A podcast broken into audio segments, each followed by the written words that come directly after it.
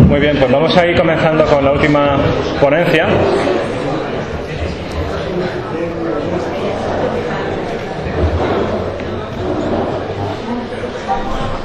Bien, pues si antes al presentar a otros ponentes he dicho que solemos combinar en Carmona ponencias de carácter académico con ponencias de profesionales más vinculados a la práctica y con un conocimiento más cercano del terreno.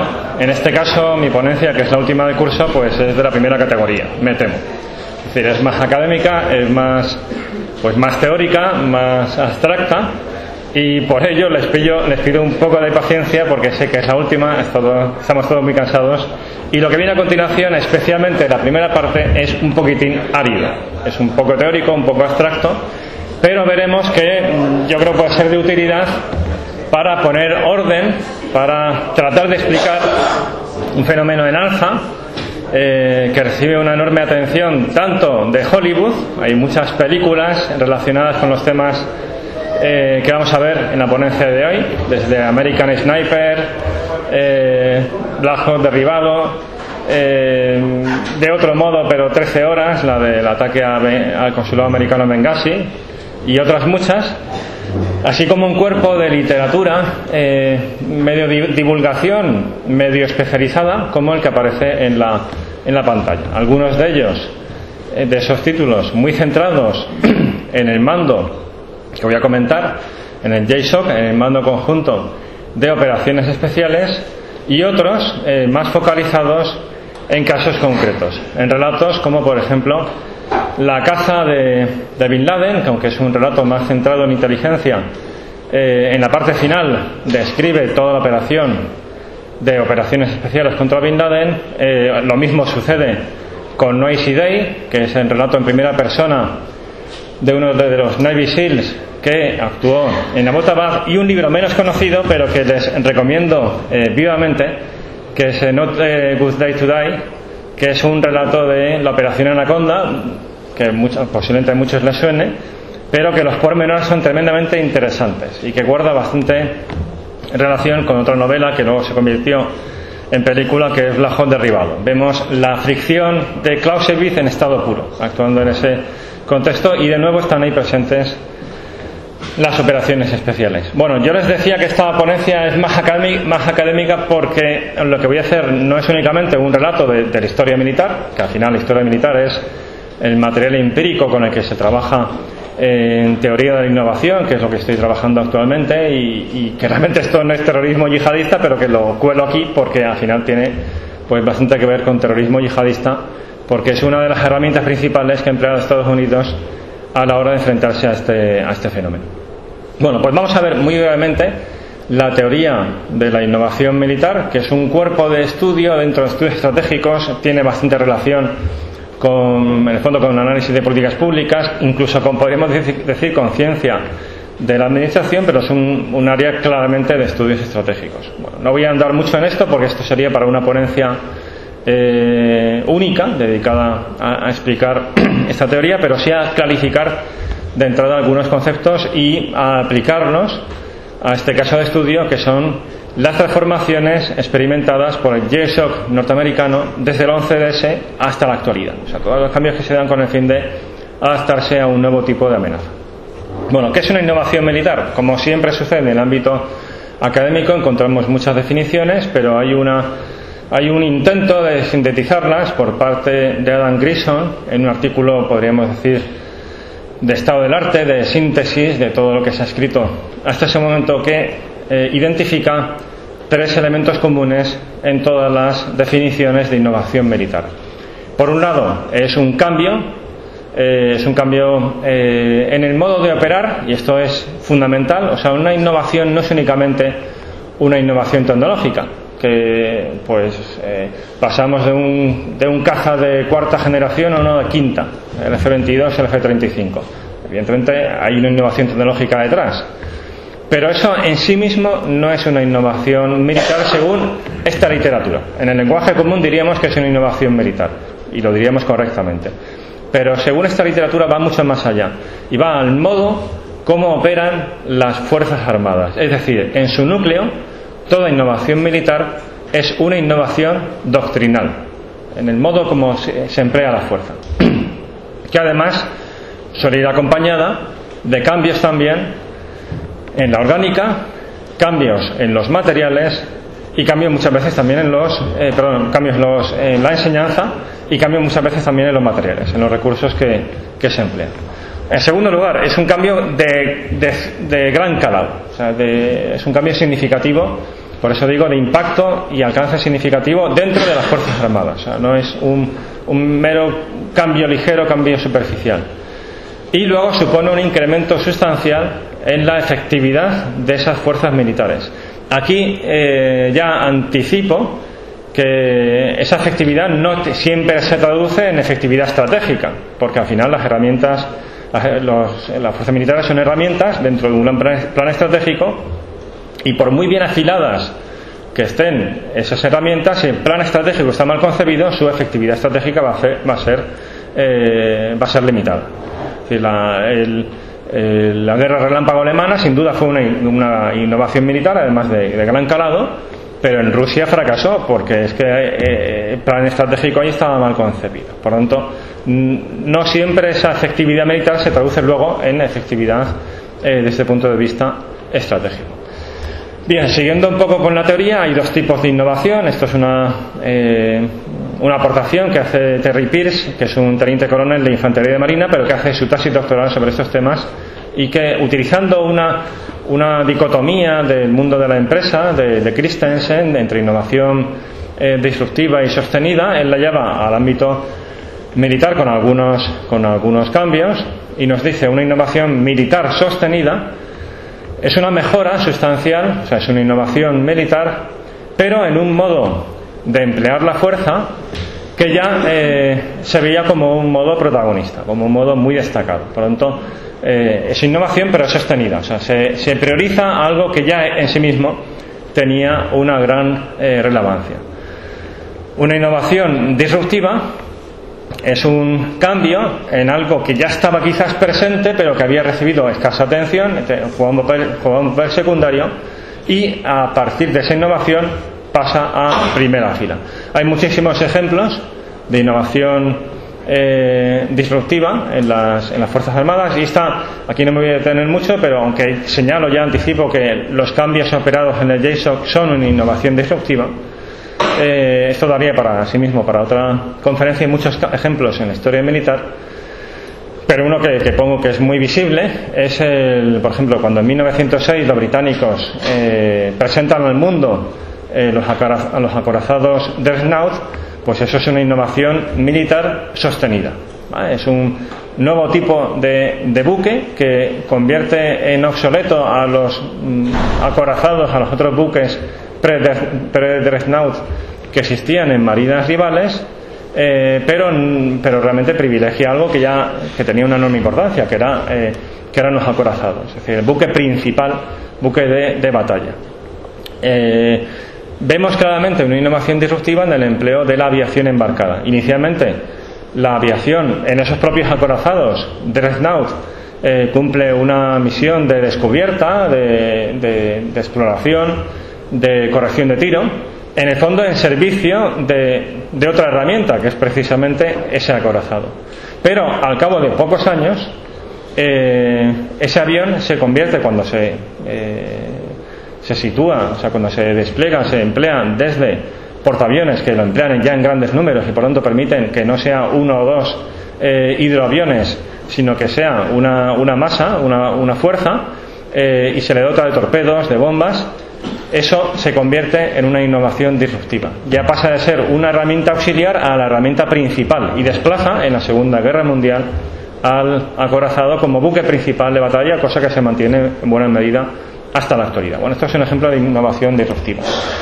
Y ya para acabar con esta, con este, eh, con esta introducción conceptual, pues eh, algunas, algunos conceptos relacionados a estación militar, que serían pequeños cambios que se producen en las fuerzas militares, también cambios desde el punto de vista doctrinal en el modo de emplear la fuerza, pero que mm, son de pequeño calado y por tanto no llegan, no superan la barrera de lo que podríamos entender como una innovación militar. No obstante, este autor, Theo Harrell, que es un autor británico, y que, que desarrolla este concepto a partir de su, de su estudio de la, de la evolución de la doctrina de la contrainsurgencia británica en Afganistán en la actualidad, eh, dice que bueno que un conjunto eh, integrado de adaptaciones militares al final puede acabar dando en sí mismo ah, lugar a una innovación militar. O sea, cuando todo eso se, eh, se aglutina, pues da lugar a un cambio ya sustancial en el empleo de la fuerza que en sí mismo sería una innovación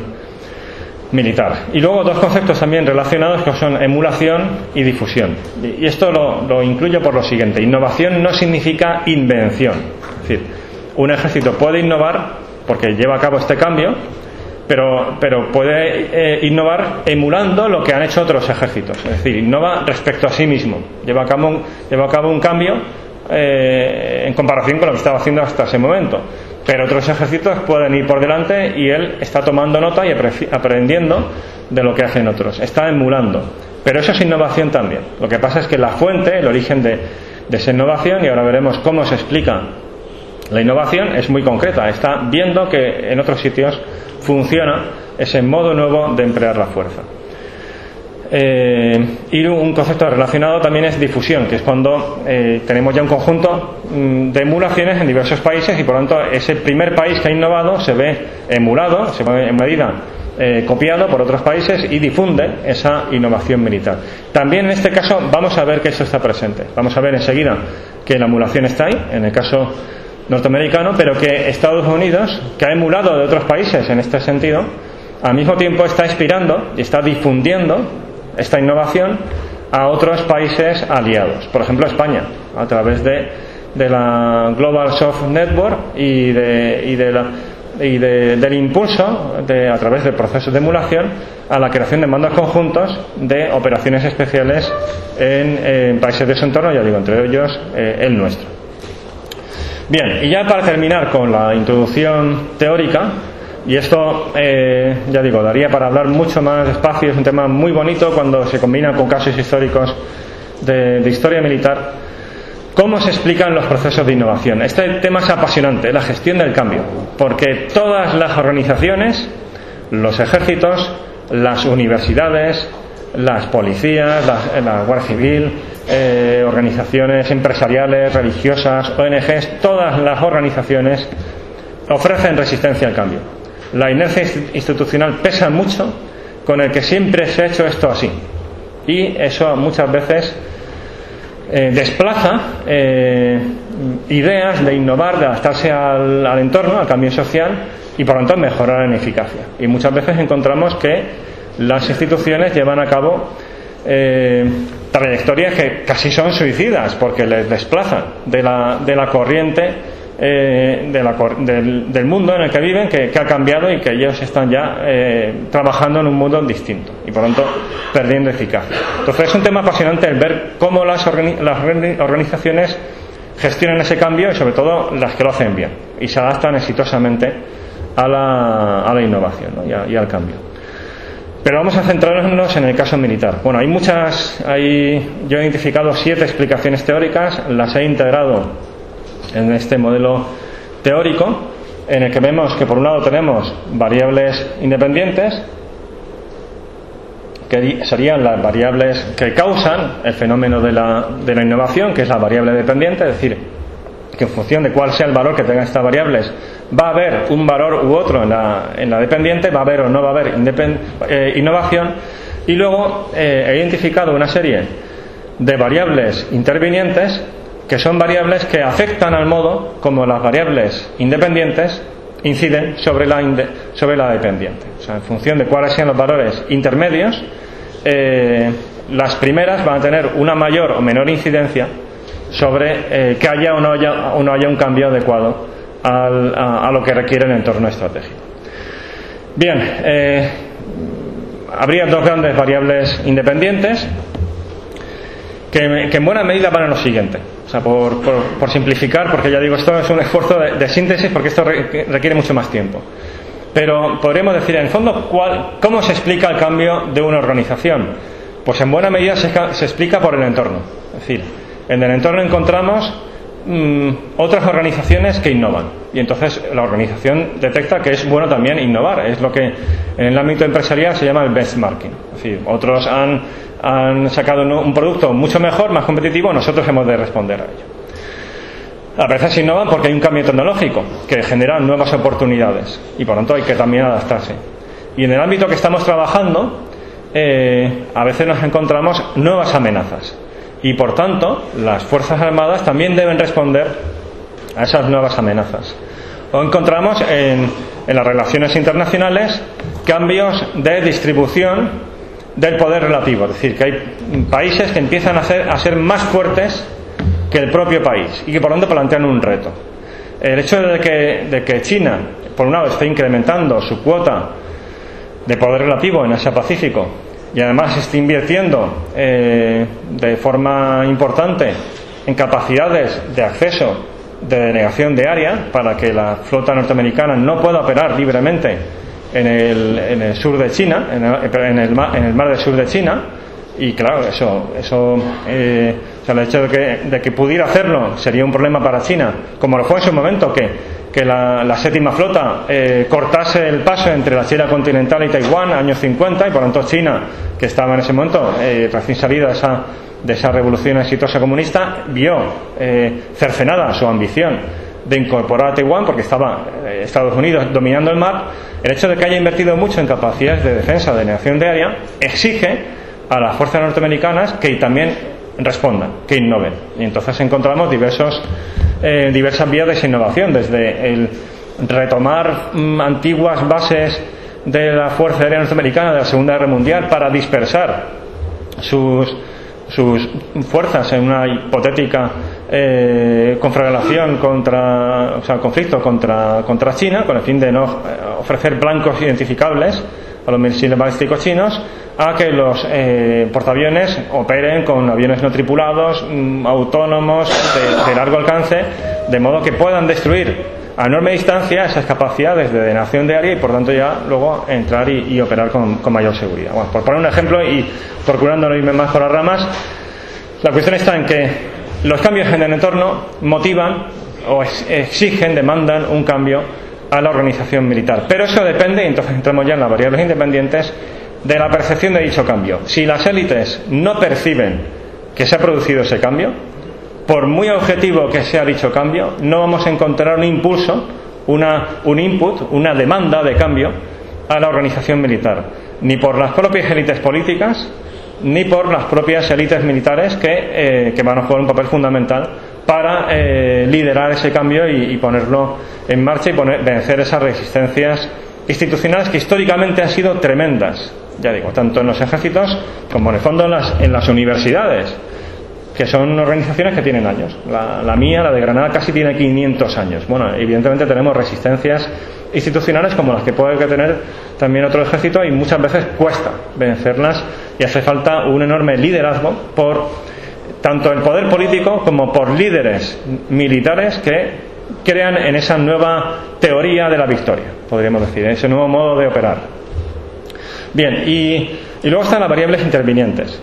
Aquí es muy relevante que haya una coalición de esos líderes militares a favor del cambio, que desde posiciones de poder, de responsabilidad en la organización militar, eh, difundan dentro de la organización esa teoría a través muchas veces de conferencias, de publicaciones en revistas como sería en España la revista Ejército, la revista General de Marina u otras, de promover la carrera de oficiales jóvenes que creen en ese cambio y que a largo plazo permitan consolidarlo e institucionalizarlo. Eso es fundamental. Eh, subrayo mucho el papel de las élites porque el cambio casi siempre es top-down, es desde arriba a abajo. Uno puede decir, por ahí ejemplos de cambio de abajo arriba. Son excepciones. Si no hay un impulso desde el generalato que sancione esos cambios que a lo mejor han sido detectados desde la base en, combate, donde si muchas veces se innova también, difícilmente eso se va a institucionalizar. Cultura organizacional fundamental. Tengo una, eso no lo puedo desarrollar mucho, pero si a alguien le interesa este tema, en la revista de, de estudios de seguridad internacional del grupo GESI, eh, en el primer número tengo un artículo sobre la cultura organizacional de las Fuerzas Armadas, de, las Fuerzas Armadas israelíes y cómo eh, ha sido un factor clave en sus procesos de innovación. En ese caso, pues un enfoque muy pragmático, muy informal, muy, eh, podríamos decir, casi heterodoxo, eh, muy crítico contra la autoridad dentro del propio ejército, muy al mismo tiempo presionado por, por un entorno de seguridad donde no hay margen de error. Eso lleva a una cultura organizativa donde mm, bienvenidos son los cambios. A todo lo que sea el probar y de una forma muy flexible pues eh, favorece el cambio. En cambio, una cultura organizacional mucho más anquilosada dificulta eh, el cambio. Sistema efectivo de aprendizaje por parte de las Fuerzas Armadas. Eh, en países como España se ha institucionalizado a través de órganos como el MADO, con el que colaboramos mucho en Granada, y que extrae lecciones aprendidas y trata de convertirlas en doctrina y, por tanto, en innovaciones. Y esto no hay que darlo por descontado. Llamativo, por ejemplo, como los británicos, que en 1900, a principios de 1900, en la guerra de los Boers, habían eh, constatado el enorme poder de las armas de fuego de repetición y que era ya un suicidio mm, lanzar cargas de infantería a campo abierto, no extraen lecciones aprendidas, o sea, los que estaban allí sí, sin duda, pero no lo traducen en doctrina. Y repiten el mismo error en la Primera Guerra Mundial y hace unos días hemos celebrado el centenario de la, de la, carnicería de la batalla del Sol, donde lanzan a miles de hombres eh, con una doctrina que, que, ya se había visto que era fallida en una guerra muy interior porque precisamente falla esto.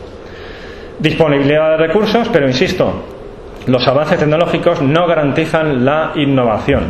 Puede haber un gran invento que, que cambie por completo el modo de operar, y si no es percibido como algo necesario y no se adapta a la, orgánica y la doctrina, eso no, no, se saca todo el partido. Hay muchísimos ejemplos, el de la ametralladora, el propio carro de combate, el radar, como los, los, italianos se dan cuenta de la posibilidad de eh, posibilidades que ofrecen el radar, pero no lo incorporan a su flota y lo pagan.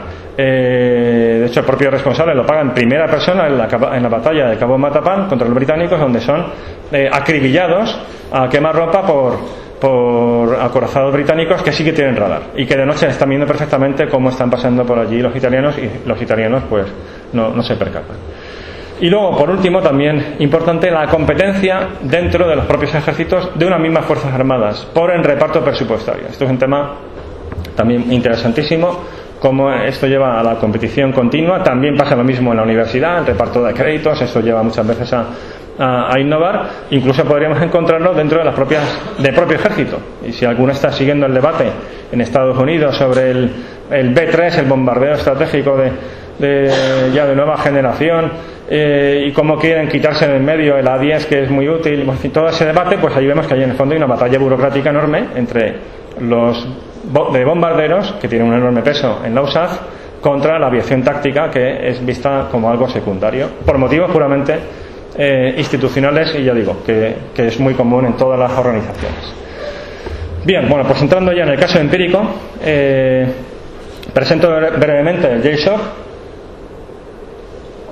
Ese mismo es el resultado, por un lado, de una emulación, es decir, las unidades que componen lo que luego se convertirá en el JSOC, eh, fundamentalmente el Delta Force, se inspiran en otras fuerzas de operaciones especiales, en este caso el SAS británico. O sea, Estados Unidos tiene fuerzas de operaciones especiales desde mucho antes.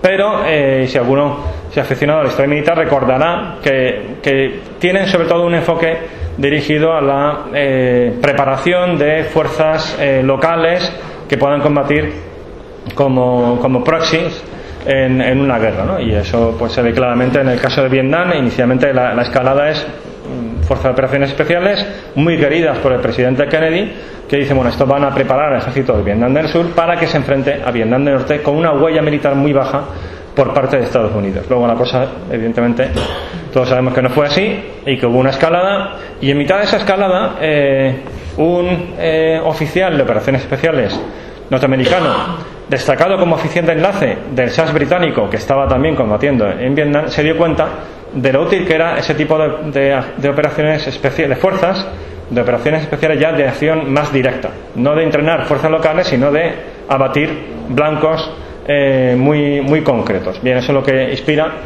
la creación, de, la creación del Delta Force unos años más tarde. En ese caso sería emulación. Eh, pero ¿qué es lo que lleva a la creación del JSOC? Pues por un lado, la constatación de que existen nuevas amenazas en el entorno de seguridad, pues como, eh, como secuestros, o sea, toma de rehenes, como grupos terroristas apoyados por otros países que demandan eh, una nueva misión por parte de las Fuerzas Armadas a las que no están de todo preparadas y la constatación de esa falta de adaptación por un desastre, que, que es el que todos conocemos de la operación Eagle Claw, que es el intento del rescate de rehenes por parte de Estados Unidos en abril de 1980, que salda con un sonoro fracaso, ¿no? porque es una operación tremendamente compleja, con lo cual eh, contradecía uno de los elementos de la teoría de operaciones especiales que desarrolla en su tesis de máster, una persona que luego veremos, que es el general, perdón, el almirante, eh, que, que, manda el JSOC en el momento de, de, la, de, la, operación contra Bin Laden,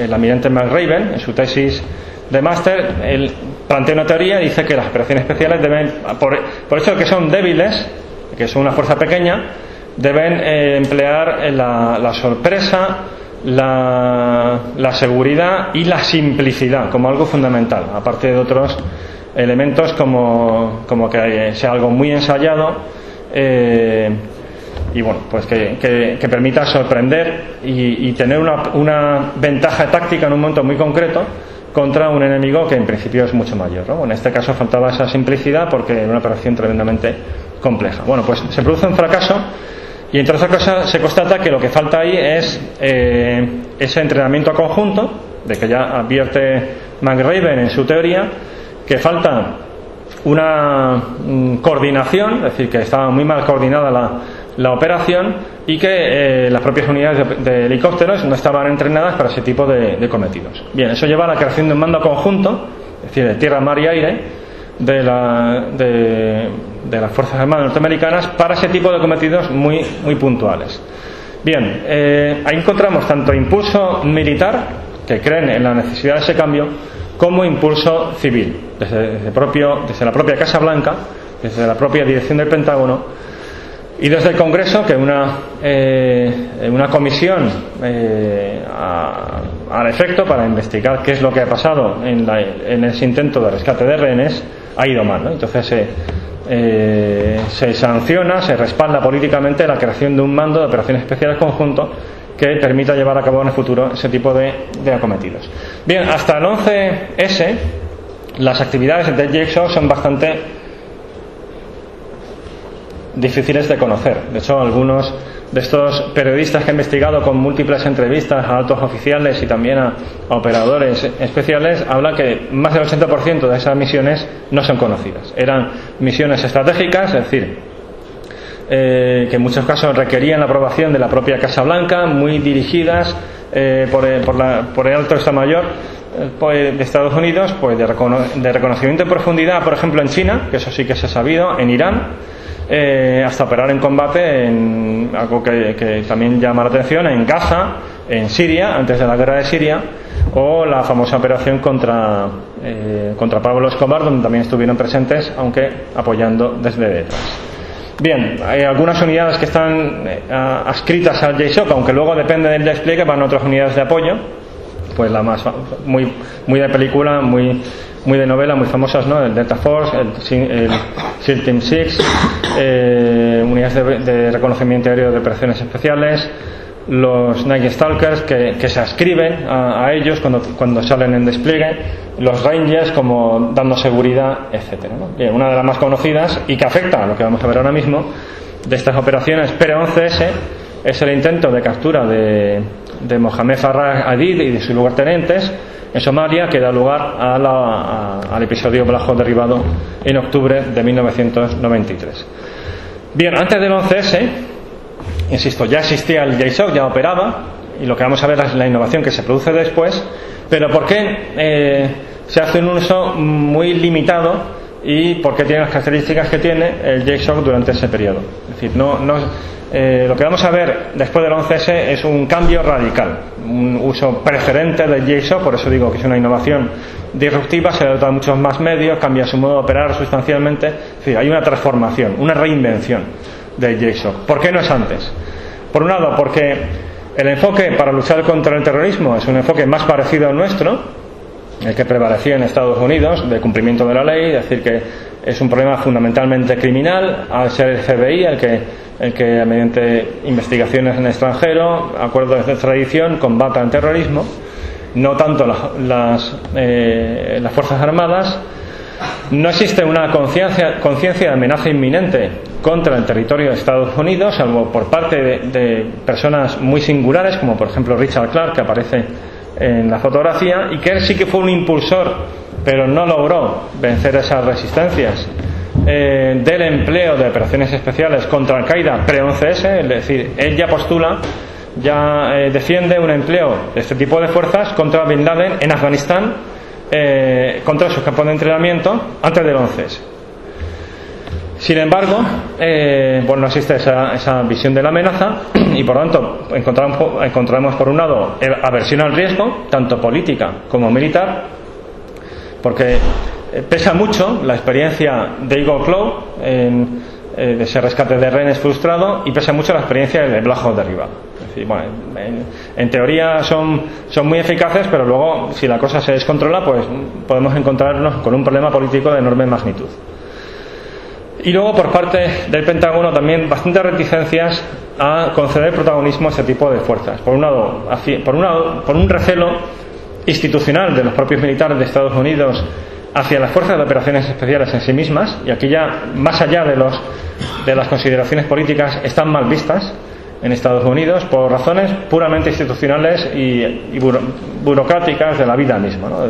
Desde, el mero hecho de decir es que esta gente viste con una uniformidad distinta, no saluda, tiene unas normas distintas, son muy excepcionales, eh, son, son de élite, tú eres de élite y por qué tú eres de élite y yo no soy de élite. En fin, estas reticencias que a veces se, se producen en, todas las instituciones y en Estados Unidos son vistas de una forma secundaria y, y más bien eh, relegadas. Y precisamente operaciones como Eagle Claw no contribuyen a mejorar el prestigio institucional de este tipo de, fuerzas.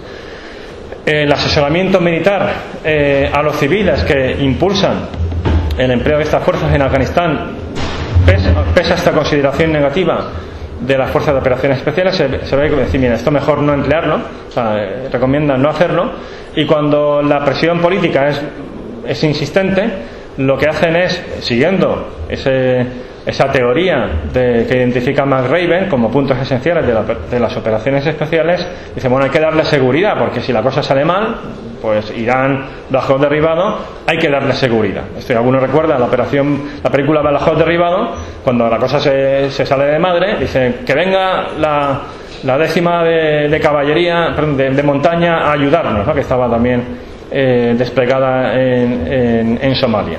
Y, pero como estaba bajo mando de un general pakistaní, dice, bueno, pues se va a tomar su tiempo porque no les no le hemos informado, bueno, ya, ya irá, ¿no? Es decir, no hay una QRF, una ración, una fuerza de ración rápida que les dé apoyo, y lo que, lo que plantean los eh, generales del Pentágono cuando les insisten para llevar a cabo algo similar en Afganistán es, bueno, hay que darles mucho apoyo, decir, no únicamente Rangers, la 82 o la 101 transportada, y lo que se queja más, en Richard Clark dice es que no queremos invadir Afganistán, queremos destruir este campo de entrenamiento y si Bin está allí, mejor que mejor porque lo matamos. No queremos una operación de gran magnitud. Y luego otro factor también es la inteligencia ilimitada. Es decir, muchas veces eh, se pedía inteligencia y decimos, pero realmente está eliminada, pero ¿cuántos hay? ¿Cuáles son las características del campo, etcétera? Y al no tener inteligencia humana eh, que dé detalles concretos, pues mm, muchas veces también es un obstáculo a la hora de plantear estas operaciones. Bien, esto cambia por completo tras el 11S. Entonces, si recuerdan el modelo teórico que he planteado al principio, aquí tenemos ese enorme, ese cambio de enorme magnitud en el entorno que evidentemente genera esa percepción de cambio, tanto en, las élites civiles como militares, es, innegable, y da lugar a esa reinvención, podríamos decir, a esa gran innovación dentro del, del que por un lado esta propia innovación podríamos dividirla en dos. Por un lado, eh, el primer gran cambio significa que el Shock va a pasar a ser la herramienta principal del Pentágono en lo que Estados Unidos entiende como esa guerra contra el terrorismo, donde el Pentágono en sí mismo pasa a ser el protagonista principal, con el fin de identificar y capturar o matar eh, cuadros de alto nivel, HVT en iniciales inglesas, de, Al-Qaeda en cualquier lugar del mundo y de forma continuada y con medios propios. Esto suponía un cambio radical en el modo de operar de, de G-Shock, porque eh, hay una película que es ya muy posterior, pero que, que, es un buen ejemplo de lo que hacía antes el G-Shock y por lo tanto, por, qué no estaba preparado. Que si la han visto, la de Capitán Phillips. Ya digo, es muy posterior, o sea, ya G-Shock se ha transformado, pero el modo de operar es muy similar al pre-11S. O sea, se da una contingencia, hay un secuestro, hay la necesidad de llevar a cabo un rescate de rehenes con fuerzas muy muy especializadas en esa función, no valen otras fuerzas de operaciones especiales, tienen que ser fuerzas muy muy específicas para esto y lo que se hace es llevarlas allí, en este caso literalmente se les lanzan paracaídas, caen en el mar, son recogidas, van a un destructor que está cerca del, del rehén, abaten a los eh, secuestradores y liberan al rehén.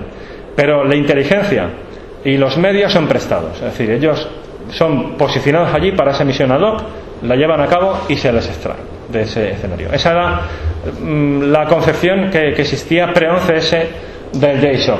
Cuando Rumsfeld dice, bueno, vosotros vais a ser ahora los número uno, o sea, vais a ser la punta de lanza. Tenéis que ir a Afganistán y destruir a Al-Qaeda.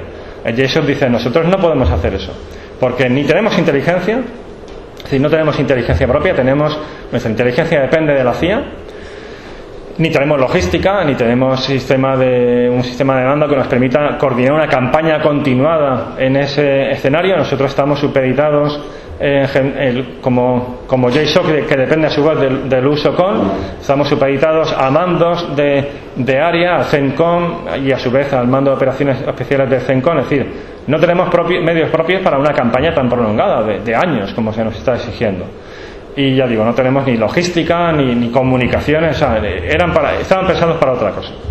Claro, cuando Rumsfeld escucha esto se le llevan los demonios, porque dice, ¿cómo es posible que si el Pentágono domina, y aquí pensemos en eh, un enfoque de batalla burocrática, domina casi el 90% del presupuesto de la comunidad de inteligencia, dependamos de la CIA que es externa al Pentágono? Y aquí Rumsfeld se pone ese, ese sombrero de gran batallador de, de burocrático en, la administración norteamericana. Con lo cual lo que exige es que el JSOC eh, desarrolle medios propios de inteligencia humana también, es decir, de agentes sobre el terreno, que a veces son operadores del JSOC vestidos de civil, pero no como los hemos visto en Afganistán, vestidos de civil con un arma y operando con unidades locales, sino vestidos de civil y haciendo inteligencia, labor propia de un agente de la CIA otros tipos de medios de inteligencia propio, de señales, etcétera, y medios de, de, mando y logística.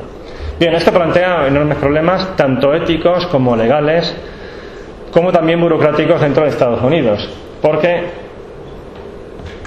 supone una lista de objetivos a batir y en plan prácticamente películas de Jason Bourne o eh, quinta temporada de Homeland. Es decir, estos hay que. Esos son los nombres a por ellos, estén donde estén. ¿no?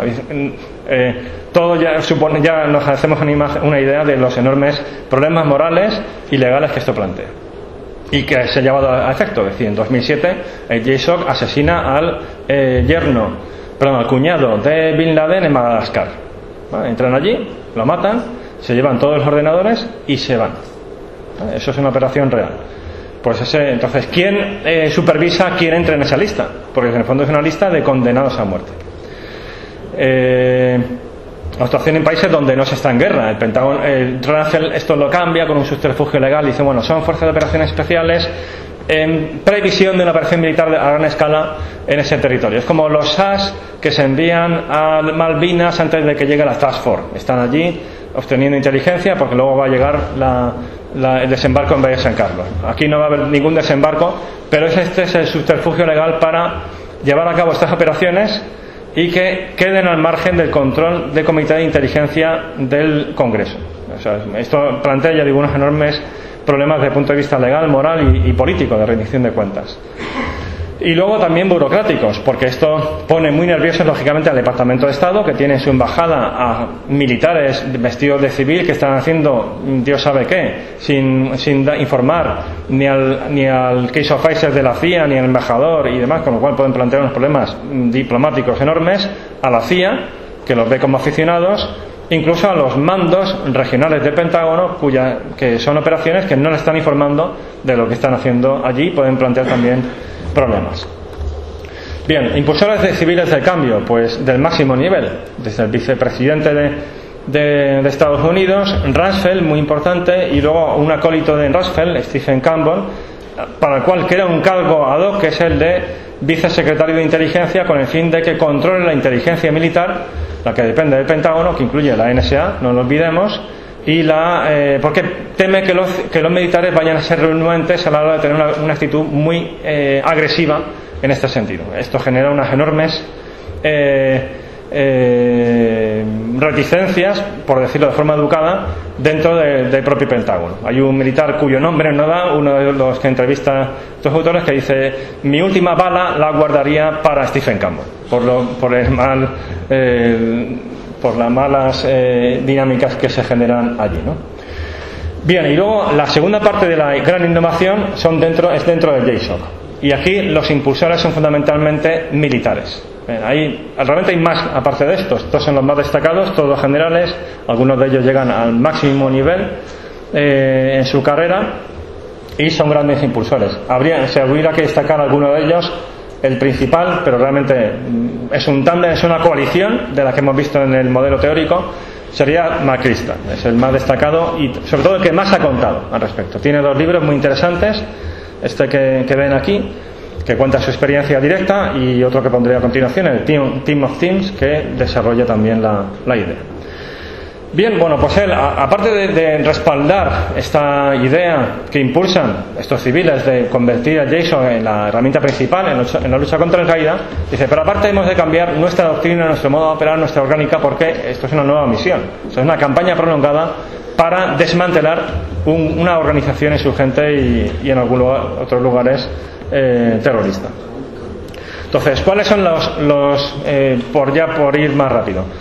¿Cuáles son los ejes de este cambio? Por un lado, eh, dar prioridad a producir inteligencia antes que eh, matar, capturar. Es decir, vale, matar, capturar es parte fundamental de nuestra misión, pero no hemos de quedarnos únicamente en eso. O sea, esto no es dar una patada en la puerta, entrar y abatir, sino sobre todo obtener inteligencia en esa misión que nos permita llevar a cabo nuevas misiones que a su vez generen más inteligencia y más misiones, es decir, un ciclo eh, sin fin. Y además muy rápido, un ciclo tremendamente eh, rápido. El famoso Oda Loop del coronel John Boyd de la Fuerza Aérea Norteamericana, sí, pero a toda velocidad. El propio McChrystal, en ese libro donde cuenta su experiencia, dice que su paso mm, eh, puntual por unidades mecanizadas, de infantería mecanizada, de infantería, dice me hizo ver la importancia de la velocidad en el combate, de, ser mucho más rápido, de tener un tempo, un ritmo muy superior al del adversario. Bien, esto es la, misma idea, pero trasplantada a operaciones especiales, con el fin de que el otro, de que el otro en el fondo al final no sepa lo que está sucediendo, que nos adelantemos a su ciclo de toma de decisiones. Bien, ¿y cómo se concreta esto? Por un lado, crear una red, en el sentido de red de instituciones, tanto dentro del propio JSOC de lo que los operadores compartan rápidamente la, información recabada con los analistas y que incluyan los analistas a los operadores en la concepción y diseño de esas operaciones, o sea, dentro del propio JSOC, que esto asombrosamente no se estaba dando en los primeros años ya de este cambio, como red dentro del propio Estados Unidos, sí, de colaboración con la CIA, con el FBI, con el Departamento de Estado, con las fuerzas que están operando sobre el terreno del CENTCON, fundamentalmente en Irak y, en Afganistán, es decir, incluir a todos. Con la filosofía que ya había anticipado John Arquilla y David. Eh, eh, ¿Cómo se llama? de Arquilla en otros. Mm, me sale Raspel, pero no, es, eh, es algo muy parecido. Ronfeld, o algo así. O sea, Arquilla Ronfeld. En estos famosos trabajos de la RAND Corporation sobre la network, que yo creo que todos hemos eh, leído, ¿no? Bueno, pues él lo lleva, lo lleva a la práctica. Es decir, para combatir una red hay que crear una red. En fondo, un poco lo que eh, esta famosa, a ver, no es esta la idea, ¿eh? pero esta famosa frase de Nietzsche de que cuando uno combate a, dragones al final se convierte en un dragón, esto es lo que había sucedido a Russell, con esa decir, ellos juegan sucio y nosotros también, con eso que planteamos al principio, aquí sin embargo es una estación más bien a la morfología del adversario.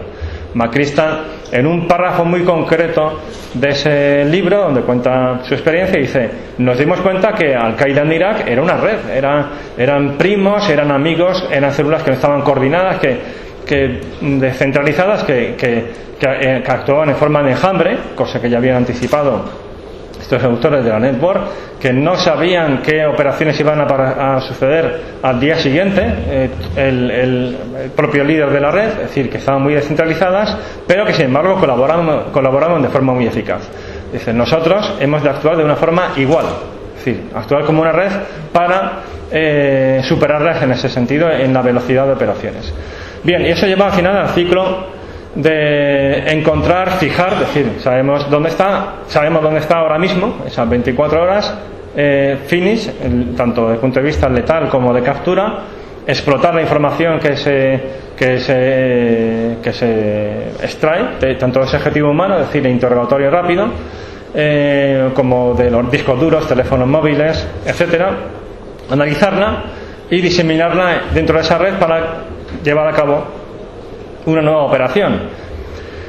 Y, de modo que, que, esa misma noche, a partir de la operación que se ha llevado a la, a la 1 AM, donde se ha extraído información bruta, a las 4 pm se llevan a cabo tres operaciones simultáneas en otros lugares de la ciudad que generen información para la noche siguiente. Y esto a un, ritmo trepidante. Bien, eh, siguiendo por cómo se concreta esto, el cambio es liderado por, por el JSOC desplegado en ese, en ese escenario de Irak y Afganistán. Eh, en su libro, habla continuamente de la Task Force 7, 714. Este es un tema bastante difícil de seguir, porque por motivos de, de contrainteligencia, esas Task Force van cambiando su nombre eh, al cabo del tiempo, con el fin de que sea más difícil seguirla. Pero esto es un, nombre que aparece repetidamente en su libro. Esta es la que sería la que da cobertura al escenario de, Irak y Afganistán. Creación de una red con la CIA, con el FBI, con esas instituciones que he comentado, de una red en la que eh, se sientan en, las videoconferencias que tienen cada mañana para ver lo que se ha hecho en la noche siguiente y planificar lo que se va a hacer la noche posterior, en la que insiste Macristan en que se siente a su lado el, número uno de la CIA en ese centro de operaciones con el fin de implicarnos completamente en el, en el proceso. Hay una, insistencia en ese sentido. Y también en involucrar a los analistas en las propias operaciones, poniéndoles hombro con hombre, hombro con los operadores que han capturado esa, esa información. Insisto en esto porque puede parecer muy obvio, pero lo que nos cuenta Macristan es que en los primeros momentos, cuando ya está JSON desplegado en Irak, los operadores capturaban discos duros, esos discos duros se, se metían en una, en una bolsa todo junto eh, y ahí quedaba archivado hasta que unas semanas más tarde pues alguien, alguien podía ya, tenía tiempo de explotar esa información. Esa información ya estaba muchas veces caducada. Bien, pues lo que se trata es de hacer eso de forma instantánea. Bien, y ya para ir terminando, pues eh, también esto exige un cambio en el modo de operar de los propios operadores, es decir, ya no es únicamente acción cinética, como llaman los americanos de forma eufemística, es decir, de echar la puerta abajo y detener o matar, sino que se da formación forense a esos operadores para que sepan recabar pruebas sin contaminar esas, esas pruebas y se pueda explotar de manera eh, rápida y, ordenada. Si, han visto la película de, de, La noche más oscura, cuando ya han abatido a Bin Laden, están y están explotando toda la información, están cogiendo todos los discos duros y llegan a la base de Afganistán, dice, pues el piso segundo, piso tercero, es decir, que esté todo ordenado donde lo hemos dejado. Evidentemente es mucho más complejo, ¿no? Pero la idea es, si vamos a actuar de una forma como lo haría la policía, para que esta información que estamos consiguiendo sea útil. Eh, ahí es muy útil también la biometría con el fin de identificar sobre la marcha al detenido, ofrecerle un teto, decir, mira, pues puedes pasarlo mejor o peor en función de lo que nos des información ahora mismo que nos permita eh, llevar a cabo una operación contra otra célula eh, a, varias, a varios kilómetros en la misma ciudad. transmisión instantánea de datos, tanto de las videoconferencias como de la propia información que se extrae de los discos duros allí y que es transmitida eh, al centro de operaciones en Balad, en el caso de, Irak. La foto que aparece ahí es de la base aérea de Balad, en, Irak. Los drones, etcétera. Los drones, por ejemplo, fueron muy importantes para abatir a Abu Musa al-Zarqawi, que aunque fue bombardeado, realmente fue una operación de JSOC, estando McChrystal al frente. Bien, al final eso se traduce en un incremento tremendo de la, de la, de la efectividad, del número de operaciones, el número de, de cuadros abatidos o muertos. Ya digo, otra cosa es el impacto estratégico que eso tenga, que es muy difícil de medir, porque en ciencias sociales no se pueden hacer experimentos. Es decir, cogemos esta variable y la quitamos de en medio. Y hasta otra y la quitamos a ver qué pasa, como haríamos en un experimento de química. Aquí está todo presente y no podemos repetir pero sí que hay claramente un, incremento de la efectividad porque el propio Macrista nos habla de lo que ven en la pantalla, de un, ritmo de operaciones pues más bien lento a un ritmo trepidante. Cuando a, cuando a McRaven en la Casa Blanca le dicen lo que hay de llevar a cabo en eh, Abbottabad, en Pakistán, dice, bueno, realmente la operación en sí misma es muy simple. Dice, esto lo hacemos cada noche 10 veces en Afganistán. Dice, el único problema es que está en mitad de Pakistán y eso ya complica mucho las cosas. Eh, pero ya había pues esa, esa dinámica mucho más eh, rápida, mucho más efectiva. Bueno, esto lo pongo como ejemplo. En este caso fue un caso singular porque no fue una operación propiamente de JSOC, sino que era eh, comandada por él, por la CIA, formalmente una operación encubierta.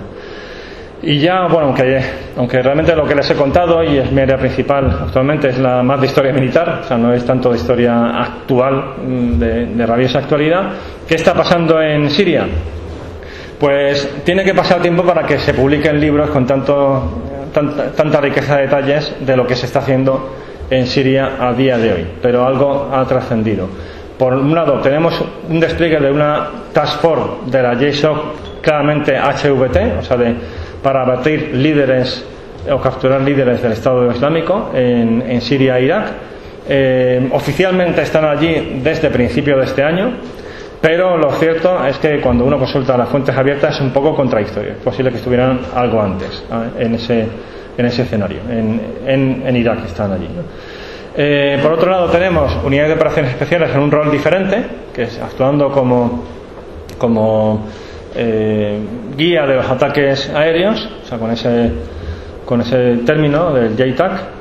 Y por otro lado están en misiones muy parecidas a las que nos contaba ayer el teniente coronel McKinley de asesoramiento militar, de formación de, de las fuerzas de operaciones especiales del, tanto del ejército iraquí como fuerzas de los, de los kurdos, pero en este caso sí que, eh, a diferencia de lo que hacen otros países aliados, sí que acompañan al combate a las, eh, tanto a los kurdos como a los iraquíes. El otro día hubo un incidente que pasó un tanto desapercibido, pero que es muy significativo de esa tensión que existe entre Estados Unidos y Rusia en la región, que es que los rusos bombardearon a unidades eh, del ejército, de uno de los ejércitos rebeldes sirios, que es el ejército libre sirio, eh, y los americanos diciendo, está bombardeando unidades que son, que son las que estamos dando apoyo y, que hay gente nuestra allí y los rusos pues dijeron luego pues que no habían funcionado bien la coordinación, que no habían escuchado esas llamadas y demás. Es una forma de decir, mira, estoy dispuesto a llegar un poco más lejos para delimitar claramente quién tiene más peso en, en la región. Este es uno de los pocos casos que ha trascendido en una operación de JSOC. También, ya digo, es confuso. Hasta que no pase un tiempo no vamos a saber, porque en teoría esta es una operación exclusivamente de los kurdos, pero según la versión oficial se se complicó y los Delta Force que estaban acompañando como tiradores desde el, área, desde el aire al final entraron en acción y penetraron en la, en la prisión. Bien, pues eh, dentro de unos, de unos meses más bien, lo que les he contado hoy, saldrá publicado un artículo científico en la, en la página que, como, como, siempre hacemos, sacamos también nuestras publicaciones en otros, en otros lugares en, en GESI y estoy a su disposición por si hay alguna pregunta sobre esta temática. Muchas gracias.